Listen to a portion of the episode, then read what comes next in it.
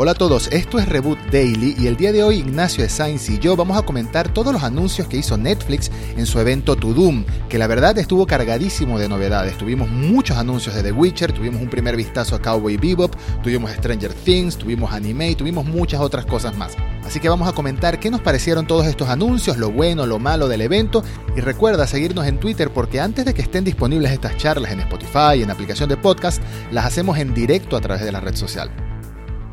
Estuvo cargadito de cosas el evento de Netflix. Sí, estuvo cargadito. Eh, la verdad que estuvo cargadito. Muchas cosas de las que pensé que iban a mostrar por ahí unas imágenes, alguna cosita suelta, mostraron videos completos, eh, mucha, mucha novedad, mucha, mucha fecha de estreno. Eh, la verdad que fue, comparando con otros eventos por ahí, qué sé yo, que se puedan, eventos similares como el DC Fandom o como el, el evento de inversores que hubo el año pasado de Disney Plus, me, parece que, me parece que este fue el que más se sintió como una convención, como una entrega de premios. Me sorprendió lo rápido que fluía, lo variado que era el contenido. Como show, me parece excelente. Mira, fueron como tres horas de cosas y no pararon. Y el ritmo me gustó bastante, sobre todo eh, la sensación de que, bueno, decía claramente que era algo global, ¿no? Que era algo así en todo el mundo, anuncios para todo el mundo, y literalmente lo fue, a veces saltaban a Latinoamérica, a veces saltaban a España, y el contenido coreano, que a mí me encantan las series y producciones y películas coreanas, sobre todo los thrillers, que es algo que, bueno, que les gusta mucho hacer en Corea, los thrillers, las, cosas de suspenso y misterio. y no solo les gusta mucho hacerlo, sino que les gusta mucho verlos acá. En este momento, Squid Game es la serie más vista de Netflix Argentina. Y no la he visto, ¿sabes? Quiero verla este fin de semana, pero ahora el, próximo mes, si no me equivoco, no, mentira, en noviembre se estrena una de las series que mostraron un adelanto que, que ya, ya habíamos visto en realidad, ya se había visto en un tráiler, que era esta Hellbound, coreana de, fantasía. Impresionante. Me gustó Lindísimos efectos, eh, muy, muy buena la sensación. En general, cuando quieren hacer algo así tan espectacular en la tele coreana, no se ve muy bien. A mí, a mí sí me gusta el cine coreano, cómo resuelven ciertas cosas con efectos. El otro día hablábamos en Reboot Recomienda de Psychokinesis, por ejemplo, o de Train to Busan. Y, esos efectos en general están muy bien, pero acá me sorprendieron, me sorprendieron esas criaturas. Eh, aparte, hay que ser arriesgado, ¿no? Para hacer criaturas eh, hechas con efectos especiales en medio de la calle y en pleno día, ni siquiera con. Claro, que, es, lo, complicado. No, realmente me, me, impresiona la, la variedad, me, gustó mucho que cada uno de los segmentos nacionales fueran en su idioma. Me gustó mucho que La Casa de Papel fuera el segmento en, en español. Eh, me gustó muchísimo ese segmento en coreano.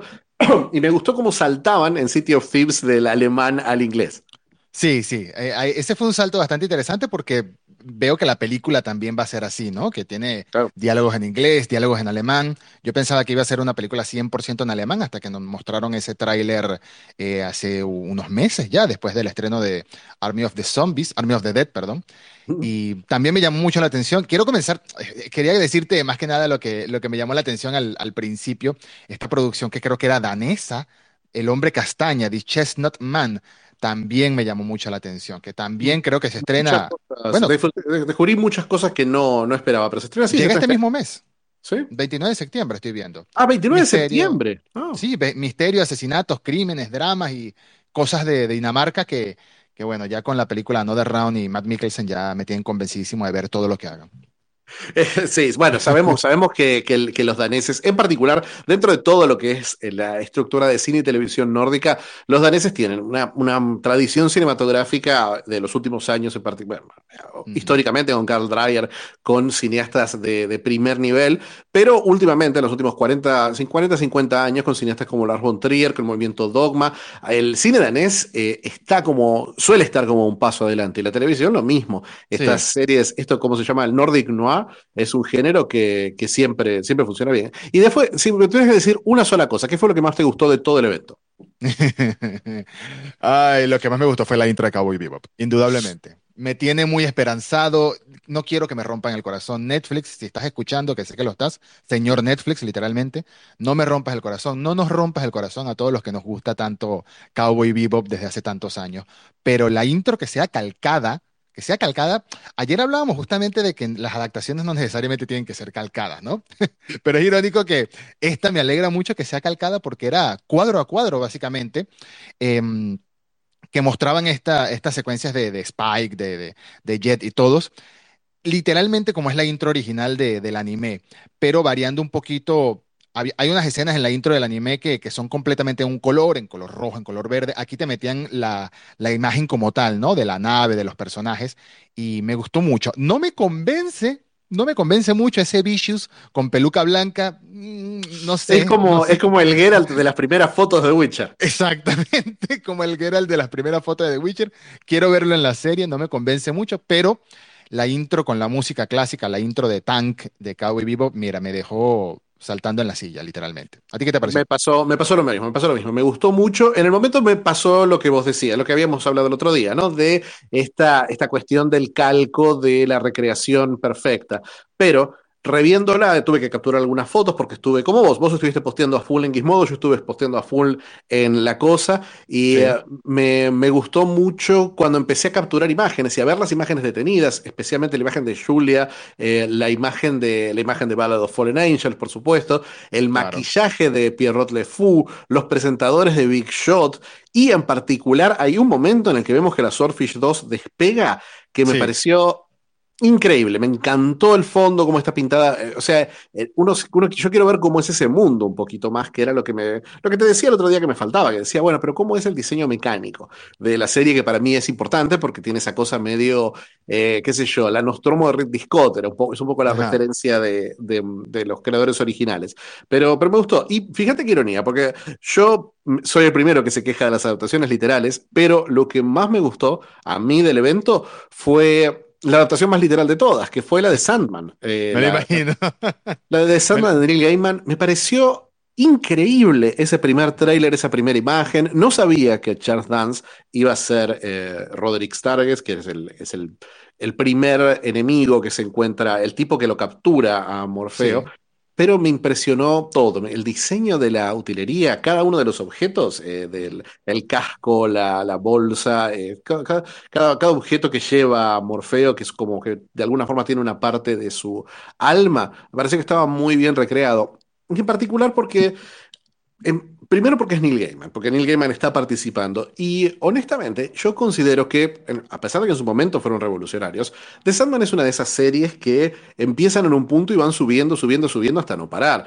Eh, las primeras dos novelas gráficas de The Sandman no son tan buenas como. Yo creo que la, serie explota con la tercera eh, colección, que es País de Sueños, que es una colección de cortos, de, historias cortas, y eh, con la cuarta, que es Estación de Nieblas, que es esa, esa historia en la que Lucifer le deja las llaves del infierno a Morfeo y le dice: Bueno, vos decís quién se la va a quedar, y es como una especie de, castigo. Eh, es maravillosa esa historia, y ahí es como el momento en que toda la mitología, la familia, los personajes, todo encaja, encaja bien. Por eso me, gusta la idea de que Gaiman esté rehaciendo esas primeras, esos primeros dos tomos, porque por lo que vimos en el tráiler y por lo que, por los actores que eligieron y todo, van a ser, la primera temporada van a ser los primeros 8 o 9 cómics nada más, de una serie que tiene 70. Sí, esto tiene, esto tiene que tener segunda y tercera temporada. No, no, no. Literalmente, a no, este, porque sí a, este paso. Es como Witcher, que está muy claro qué es lo que están adaptando. Eh, para mí, esto es. Esta es una serie que está apuntando a 8 o 9 temporadas. Pero todo el ritual me encantó. Todo el ritual. Charles Dance es un actor que, bueno, muchos lo conocen como Tywin Lannister, pero es un actor legendario en Inglaterra que tiene muchísimas producciones. Y, bueno, en The Crown también hizo del Uncle Dickie. Dickie, Dickie Mountbatten, eh, un personaje que le quedó muy bien también. Pero aquí yo tenía un poquito de miedo cuando empezaron a hablar de Sandman, porque la presentación que hizo el actor este que hace de muerte me pareció un poco cringe, un poco rara, esa manera de hablar. Pero cuando empieza el ritual, al final que vemos a Morfeo en esa, en esa cárcel, entre comillas, ¿no? Como la hicieron, no, me pareció buenísimo, me pareció buenísimo y tengo muchísimas ganas de verla y no hay, no, se sabe cuándo se estrena, no tiene, creo que no tiene ni año confirmado. No, debería ser 2022. Debería ser 2022, pero va a ser muy tarde porque se terminó de grabar eh, fines de agosto, así que no, no creo que la veamos mm. hasta para mí octubre, noviembre de 2022. Por esta época vamos a, vamos a saber la fecha de estreno. Pero sí, para mí eso fue, estoy de acuerdo con vos que también Vivo me gustó mucho, pero Sadman y Vivo fueron, eh, era predecible, ¿no? Pero sí fueron las cosas que, más me gustaron. ¿Y alguna otra de las, de las más chiquitas que te haya llamado la atención? De las más chiquitas, eh, los vistazos que nos dieron en anime, que fueron muy cortitos, muy... Eh, pichirres, muy tacaños con, lo que nos mostraron, pero Super Crux como anime del, del Millerworld, que ya hablábamos también la última vez, Super Crux como anime me gustó mucho este primer vistazo. La animación a 4 FPS sigue siendo el problema de todas estas producciones, que se siente muy lenta la animación, pero el diseño de personajes, la voz de los personajes, los colores, todo, me, me pareció muy aunque tiene ese estilo anime japonés, me pareció que está muy bien adaptado del cómic este primer vistazo, ¿no? los diseños más que nada.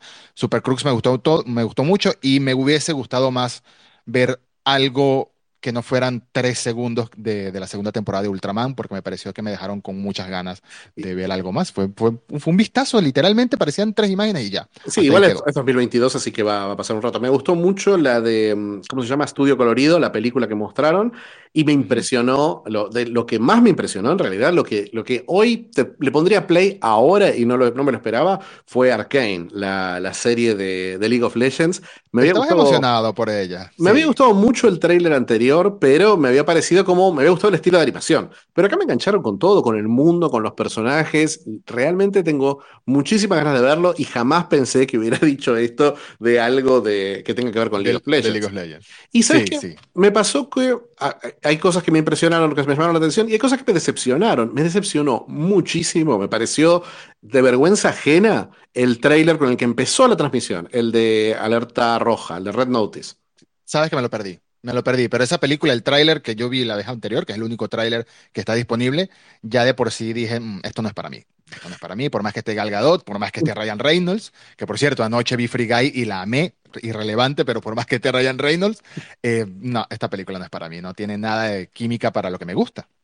Sí, eh, a, mí, a mí sí me gusta la buddy movie, me gusta la idea de dos, dos, personas colaborando que uno está a punto de estafar al otro todo el tiempo. Me gusta esa, esa química, me gustan Ryan Reynolds y Don Johnson, me encanta, me cae muy bien el Gadot.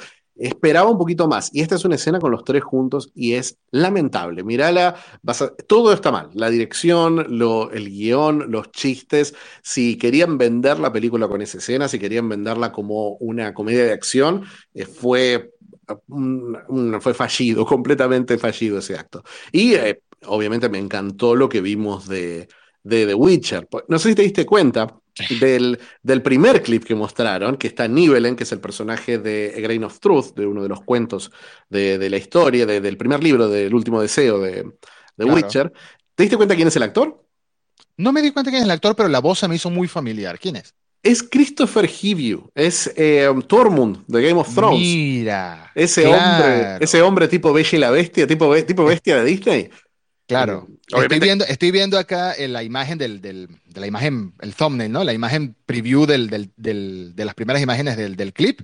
Y está él, ¿no? Y ahora reconozco, reconozco esa barba roja de aquí a, a sin lugar a dudas.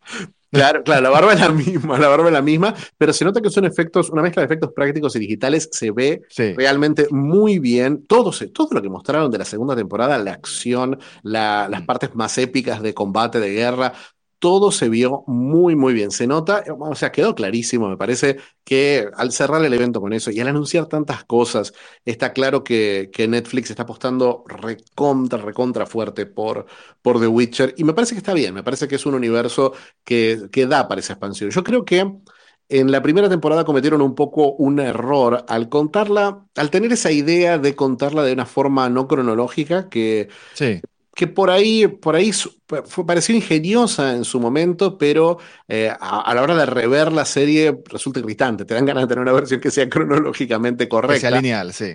Especialmente si lo que querés saber, si lo que querés entender es las relaciones entre los reinos, porque al no ser cronológica, eh, decís, para, ah, bueno, claro, Sintra cayó antes de que empiece la serie técnicamente, o sea, técnicamente empieza con la caída de Sintra, entonces todo esto que pasó antes eh, hay que ubicarlo en una cronología mental y vos te das cuenta que esta segunda temporada va a apostar recontra fuerte al tema de los reinos, los combates y al origen, ¿no? Porque vimos también el, recorrido por el set con el simpatiquísimo, me cayó muy bien. Lo quiero entrevistar hoy a Declan de Barra, que es el showrunner de Blood Origin de la precuela y uno de los guionistas de la serie, de la primera y la segunda temporada. De la serie original. me, gustó, me, gustó muchísimo. me gustó mucho porque Hace unos años, cuando anunciaron, cuando anunciaron la serie de The Witcher y cuando vimos ese primer vistazo, cuando estuvo la rueda de prensa de Henry Cavill y Lauren, Lauren Schmitz Hisrich, me cuesta decirlo muy rápido el nombre, cuando, estuvo, cuando estuvo esa rueda de prensa antes del, antes del estreno de la primera temporada, se decía mucho así de manera informal que Netflix buscaba su Game of Thrones. Y no, Netflix no busca su Game of Thrones. Netflix busca su universo de Marvel y está clarísimo ahora. Tenemos tres, tres temporadas confirmadas de la serie principal hasta ahora, quién sabe si hay más. Tenemos la serie precuela Blood Origin que está en desarrollo, todavía sin fecha de estreno. Tenemos una película animada que ya se estrenó, una película animada nueva que se anunció hoy y una serie infantil que me pareció me pareció muy arriesgado y muy extraño, pero al mismo tiempo lógico, porque al fin y al cabo, por más violento que sea el mundo de The Witcher, es un mundo de fantasía, es un mundo de magia, se puede hacer de todo a nivel creativo, se puede hacer cualquier tipo de cosa y claramente si centras en, en la magia o en la fantasía una serie infantil animada o live action, todavía no han dicho cómo va a ser, supongo que será animada, eh, tienes material para hacerlo y tienes ahí un montón de historias conectadas que, bueno, le da, le da ese universo cinematográfico que Netflix está buscando desde hace mucho tiempo. Se ve que lo quiere con el Miral World. Ya sabemos lo que pasó con Jupiter's Legacy, pero seguramente era su, intención con el Miral, el Miral World. Y con el Army of the Dead, Army of the Thieves, también va tirando por ahí esa, esa, esa conexión que está tan de moda en, bueno, en todos lados, ¿no? Marvel, DC, etcétera, etcétera. Sí, eh, fíjate que hay una cosa interesante ahí, que estás diciendo que no quería su Game of Thrones sino su universo Marvel, y que fue el intento de convertir Game of Thrones en un universo Marvel de HBO y que todavía no les da una serie correcta, porque sí. creo que creo que lo que hicieron en HBO, que lo que pasó con Game of Thrones, es que son series que están muy enfocadas en sus personajes principales. Entonces vos estabas viendo, vos no estabas viendo la historia de Westeros, estabas viendo la historia de los Starks, de los Lannister y de los y de Daenerys Targaryen. No. Al, cerrar esas historias realmente no te quedan incógnitas sobre el mundo porque la serie nunca se preocupó mucho por las culturas, por la historia de ese mundo, más allá de lo que ocupaba a los personajes directamente. Que me parece que fue una decisión correcta, porque creo que la serie enganchó mucho por eso. Pero mm. yo ya empecé a sentir en la primera de The Witcher, porque si uno leyó los libros o jugó los juegos, sabe que siempre el centro es Geralt. Aunque, aunque por ejemplo, en el cuento este que presentan a Nibelen, es la historia de Nibelen, con un desarrollo, un principio, un desarrollo y un final, el centro es Geralt y estamos contando la historia de este personaje. Pero, y el mundo es como algo periférico.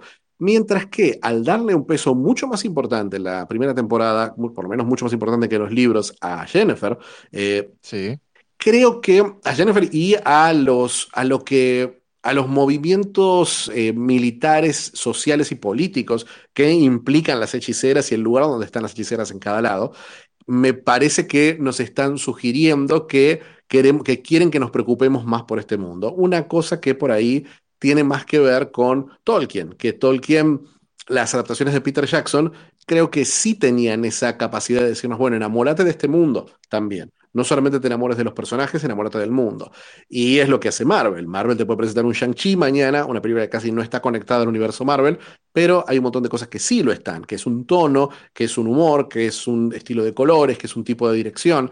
Eh, no todas del agrado de todo lo público, ¿no? Pero mm. por lo menos hay una consistencia y me parece que The Witcher como marca apunta un poco a eso. Es más, ya ya me da la sensación, por lo que vimos en el tráiler, me da la sensación de que varios de los personajes los están ojeando para un posible spin-off. Sí, Sí, y me parece que están jugando muy bien con la adaptación también. Este cuento de esta Bella y la Bestia, que básicamente es esa, ese, ese capítulo en el, en el primer libro de The Witcher, lo están conectando directamente con la historia de la serie, según lo que vimos en este adelanto de casi tres minutos. Pero, pero creo que está la clave en lo que acabas de decir, que están, están dándole mucha importancia al mundo al que se desarrolla para que nos interesemos en ese mundo y bueno, y veamos todo lo que, todo lo que esté alrededor, todo lo que sucede alrededor. Que llegue un momento que queramos ver hasta la serie animada infantil que van a sacar, ¿por qué no? Para, para conocer más a fondo el, lore de, de, este universo. Y creo que Loren y Declan, que los tuteo como si fueran mis grandes amigos, hasta ahora lo están haciendo bastante bien y nos tienen, a mí me tienen muy interesado. Hemos visto solo una temporada de la serie principal y la película animada, y yo estoy emocionadísimo por ver más de, lo que se viene, por ver Blood Origin sobre todo, y por ver la segunda temporada de Witcher, que bueno, ya, ya, ya estos adelantos me tienen... Lo que voy a hacer, te lo puedo asegurar, a partir de la próxima semana es empezar con calma, empezar con calma a ver de nuevo la primera temporada, porque necesito refrescarme esa, esas peleas y esos de Gerald que tanto, tanto Henry Cavill se haber lastimado la garganta. Me pasaba que cuando estaba mostrando el trailer le decía, para, porque el trailer tenía imágenes de la primera y la segunda, y dije, para, hay cosas que yo sé que las vi acá, hay cosas que no sé, pero hay me parece que hay mucho que no me acuerdo. Fueron dos años. Eh, yo la vi el, fin de semana que se estrenó la serie y no la volví a ver. Entonces, bueno, intenté volver a verla. Vi un par de capítulos por una, nota que tenía que escribir en el momento. Igual me parece, me parece, y, creo que acá estamos fallándole a nuestra audiencia, le estamos tirando demasiado flores a Netflix. Y voy a tirarle, voy a tirarle, voy a, voy a para mí voy a marcar algo que, es una gran diferencia en Netflix, es un gran problema y un gran problema en todos los aspectos, que es que eh, las series de Netflix se ven cada vez mejor, las películas de Netflix son atroces, se ven malísimas, hablamos de Red Notice en un momento, pero todas las películas que mostraron se veían como telefilms, se veían como películas directa a video con Liam Neeson y Frank Grillo. Eh, es impresentable lo que vimos. el, el, teaser de Misión Rescate 2, yo dije, bueno, claro, por ahí le pusieron un poco de plata después, pero, pero no, eh, se ve fatal. No, no, me, no me molestó Army of Thieves, pero Army of Thieves se ve como un capítulo de una serie, no se ve como una, como una película, no tiene esa esa, esa, esa, identidad visual, no tiene esa espectacularidad. Creo que, mira, eh, qué, sacrilegio para toda la cinefilia que voy a decir. Qué pena que esto quede grabado. Eh, la única película, una de las pocas películas que se siente como una película de Netflix, más allá de, obviamente, The Irishman, Roma, Mank, todas esas, pero una de las pocas películas más comerciales, más de público que se siente como una película es Escuadrón 6, la película de Michael Bay, que se veía como una película cinematográfica, con una identidad, con una fotografía, con un ritmo cinematográfico. Todo esto es VHS, se ve muy mal y me decepcionó muchísimo. Me pareció, no me reí un segundo en el tráiler de No Miren Arriba. Me pareció. Eso te iba a preguntar. ¿Qué te ah. pareció ese tráiler? Me pareció, la escena me pareció un sentido del humor Saturday Night Live. Eh, no sé, me, me parece, mira, me parece que en general cuando hacen sátira política los americanos, ese, humor tipo late night es un poco, siempre es como qué tontos son ellos, qué inteligentes que somos nosotros. Nunca más claro que esta escena donde muestran a este, este DiCaprio y Jennifer Lawrence como las únicas personas con sentido común y los operadores políticos alrededor tratando de, negar la situación. No sé, la sentí antigua, la sentí, la sentí estéticamente pobre, visualmente pobre, pero bueno, Adam McKay nunca ha sido un gran director en lo visual, pero, pero sí me pareció sí me dio pena, sí me dio pena porque con ese elenco y con la plata que costó, esperaba un poquito más. Te voy a decir algo, esta, esta película no me llama la atención en lo absoluto y me parece, me parece que se ve como si se gastaron todo el presupuesto entre los actores y el director y les quedó, no les quedó dinero para hacer lo demás, ¿no? Ni siquiera para el guion. La película se ve tontísima, la película se ve, no lo sé, es que me parece un poco injusto hablar de una película con un director tan talentoso atrás de esta manera y con tantos actores. Uno se supone que hay rumores de que Leonardo DiCaprio elige muy selectivamente sus papeles, pero aquí es como que le pusieron un cheque en la mesa y le dijeron, mira, ven acá y no sé. La voy a ver porque tengo curiosidad por los actores. Estamos hablando de Meryl Streep, estamos hablando de DiCaprio y de, y de Lawrence y de muchos más pero no me llama la atención en absoluto. Y creo que ninguna película de las que mostraron hoy me llama la atención en absoluto, la verdad. Quizás Army of Thieves fue la que me pareció más curiosa, incluso cuando Army of the Dead tampoco es que me pareció gran cosa. Visualmente, como espectáculo, ok, sí, como espectáculo sí, pero no lo sé, se me escapó cómo se llama o si es una serie o una película esa, esa, ese adelanto que dieron de muchas afroamericanas en, Ah, no, ese me encantó, ese me encantó. Eso, todo eso me ese gustó. sí me gustó mucho. Pero es, una, película, es una película, es una película. Es más, es una remake de una película de los 70 que se llama The Harder They Come, una, una especie de western, eh, Jamaica western, eh, con música de Jimmy Cliff. O sea, una, una, fue como la película que hizo llegar al reggae a Estados Unidos con su banda sonora. No sé cómo la, la jugarán ahora. Me pareció raro que en ninguno de los avances vimos mucho énfasis en la banda sonora, pero visualmente me pareció que está increíble y, el elenco me encanta. Bueno, me gustó mucho, disfruté muchísimo, me reí con el panel de las actrices de acción. Siempre, Charlize Theron siempre está, siempre está por encima de todo. Ahí tiene un nivel esa mujer de de no importarle nada, que, me encanta. Me, recuerda mucho a George Miller, casualmente, pero, pero me encantó, me encantó el tono en la conversación, me gustó, me gustó ver a Ceci Beats, me gustó mucho ver a Elsa Pataki, eh, me, me encantó, la verdad. Y dentro de todo, yo disfruto las películas malas de acción de Netflix. Me pasa eso, ¿no? Se siguen viendo malas, se siguen viendo pobres, se siguen viendo clase B, pero se supone que son así. Eh, me pasó con Kate, me pasó con, con la que no está en el Netflix de acá, pero la bajé y la vi igual, perdón por la ilegalidad, pero ¿cómo se llama? ¿Cuál, cuál, cuál? Gunpowder Milkshake. No está aquí. Por lo menos no estaba, cuando se estrenó afuera, no, no estaba acá.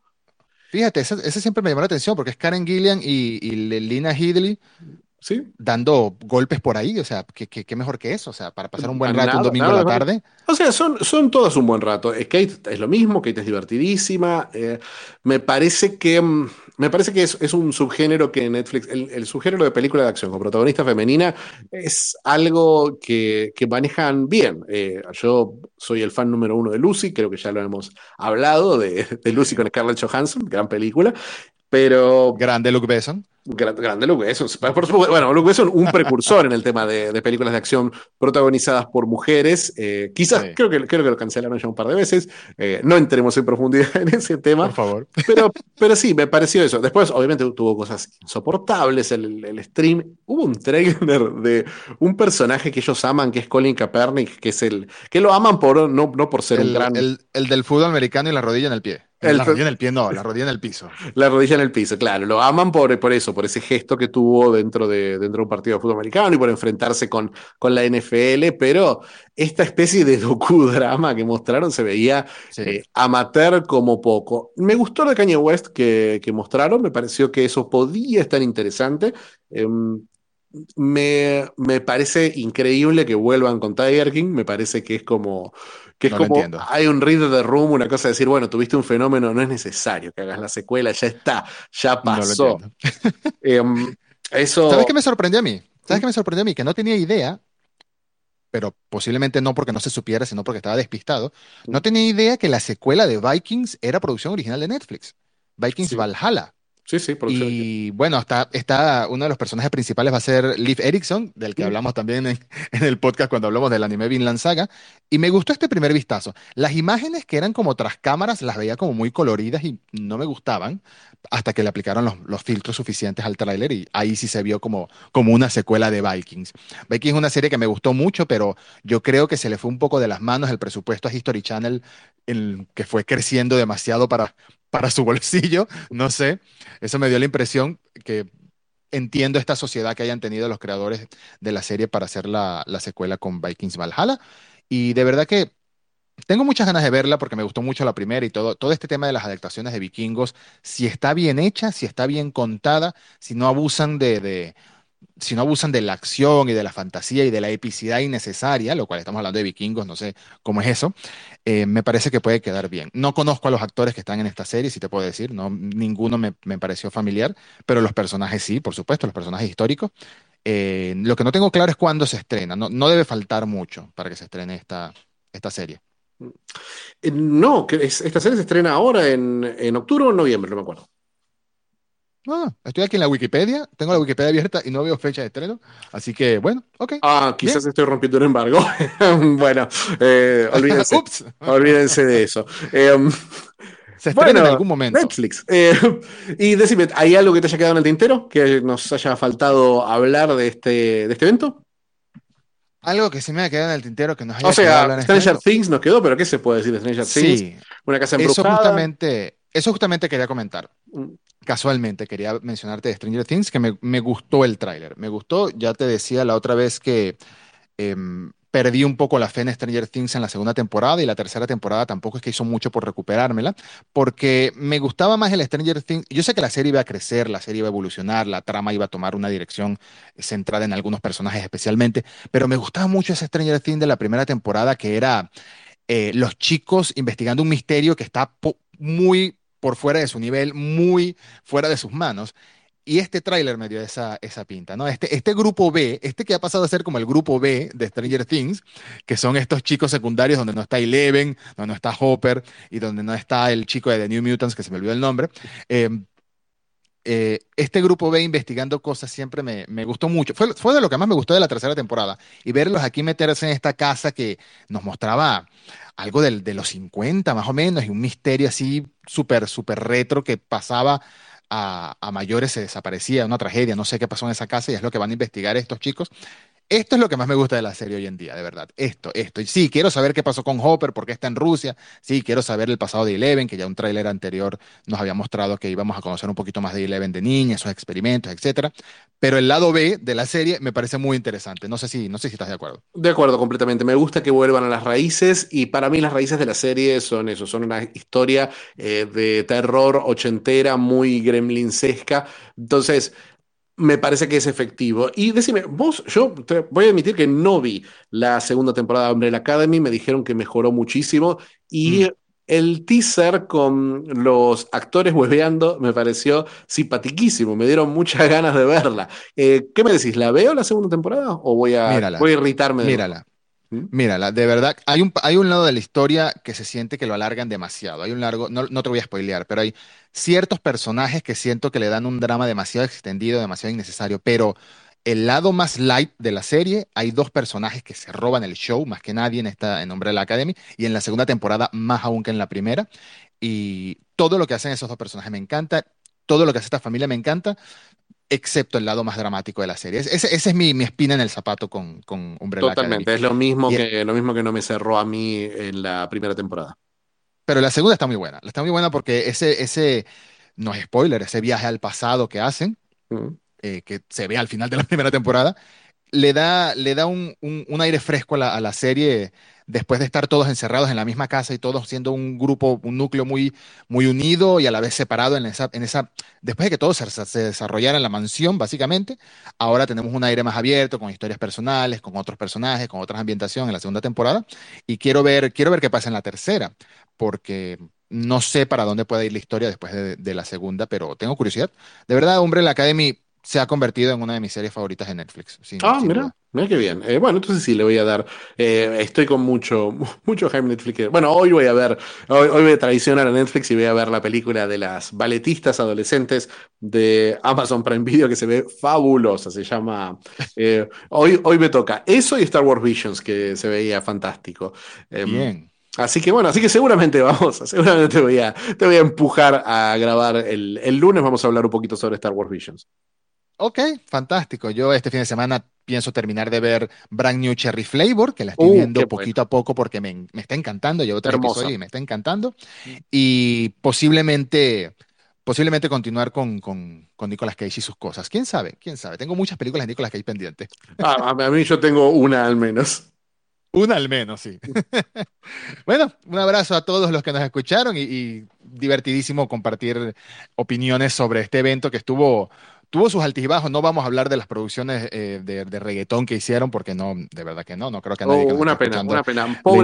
¿sabes qué? ¿Sabes qué me decepcionó mucho? El, lo que mostraron de Rebelde. Me pareció que si vas a hacer la misma, la misma pedorrada que hizo Televisa en su momento, ¿para qué la vas a hacer de nuevo? Si vas a, si vas a hacer Rebelde, jugate un poquito más, jugate, no te digo. no es un remake. Pero, Esto no es un remake. Pero y se vio, se vio como un remake, todas esas caras lindas, todas esas caras bien blanquitas. O sea, estamos. Se notó, se notó. Después de ver la tercera, excelente tercera temporada de Sex Education, eh, y, ah, y, confirmaron la cuarta, pero después de ver esa excelente tercera temporada, sí me, me, sí se sintió toda la producción local, se sintió un paso atrás. El otro día, el otro, en otro momento lo comentaba eh, ahí en. Eh, lo estábamos comentando recién en Twitter, que. Sí que Netflix se juega muchísimo por el público geek en, todo el resto del mundo, incluyendo Francia, incluyendo España. Eh, se juegan por historias de alto concepto y narrativamente más interesantes, ideas originales, mientras que en América Latina estamos eh, haciendo las mismas tres historias. Estamos contando historias familiares, estamos contando telenovelas, estamos contando unos... Y narcotráfico. Oh, y narcotráfico. Narcotráfico por sport. No, realmente realmente espero que haya un poco más de riesgo y crucemos los dedos de que alguna vez se sepa alguna novedad sobre el Eternauta, anunciada hace ya dos años. Por favor, por favor, hace falta porque no hemos visto ni media imagen al respecto y tenemos curiosidad de ver qué van a hacer con esa adaptación, sobre todo porque es un tema tan, tan local en Argentina, ¿no? Tan querido acá y bueno, da, un poquito de miedo al mismo tiempo, pero vamos a ver qué hacen. Nada, feliz fin de semana a todos y un abrazo como siempre, Nacho. Un abrazo, Edu, y nos vemos el lunes. Así es. Chao, chao. Chao.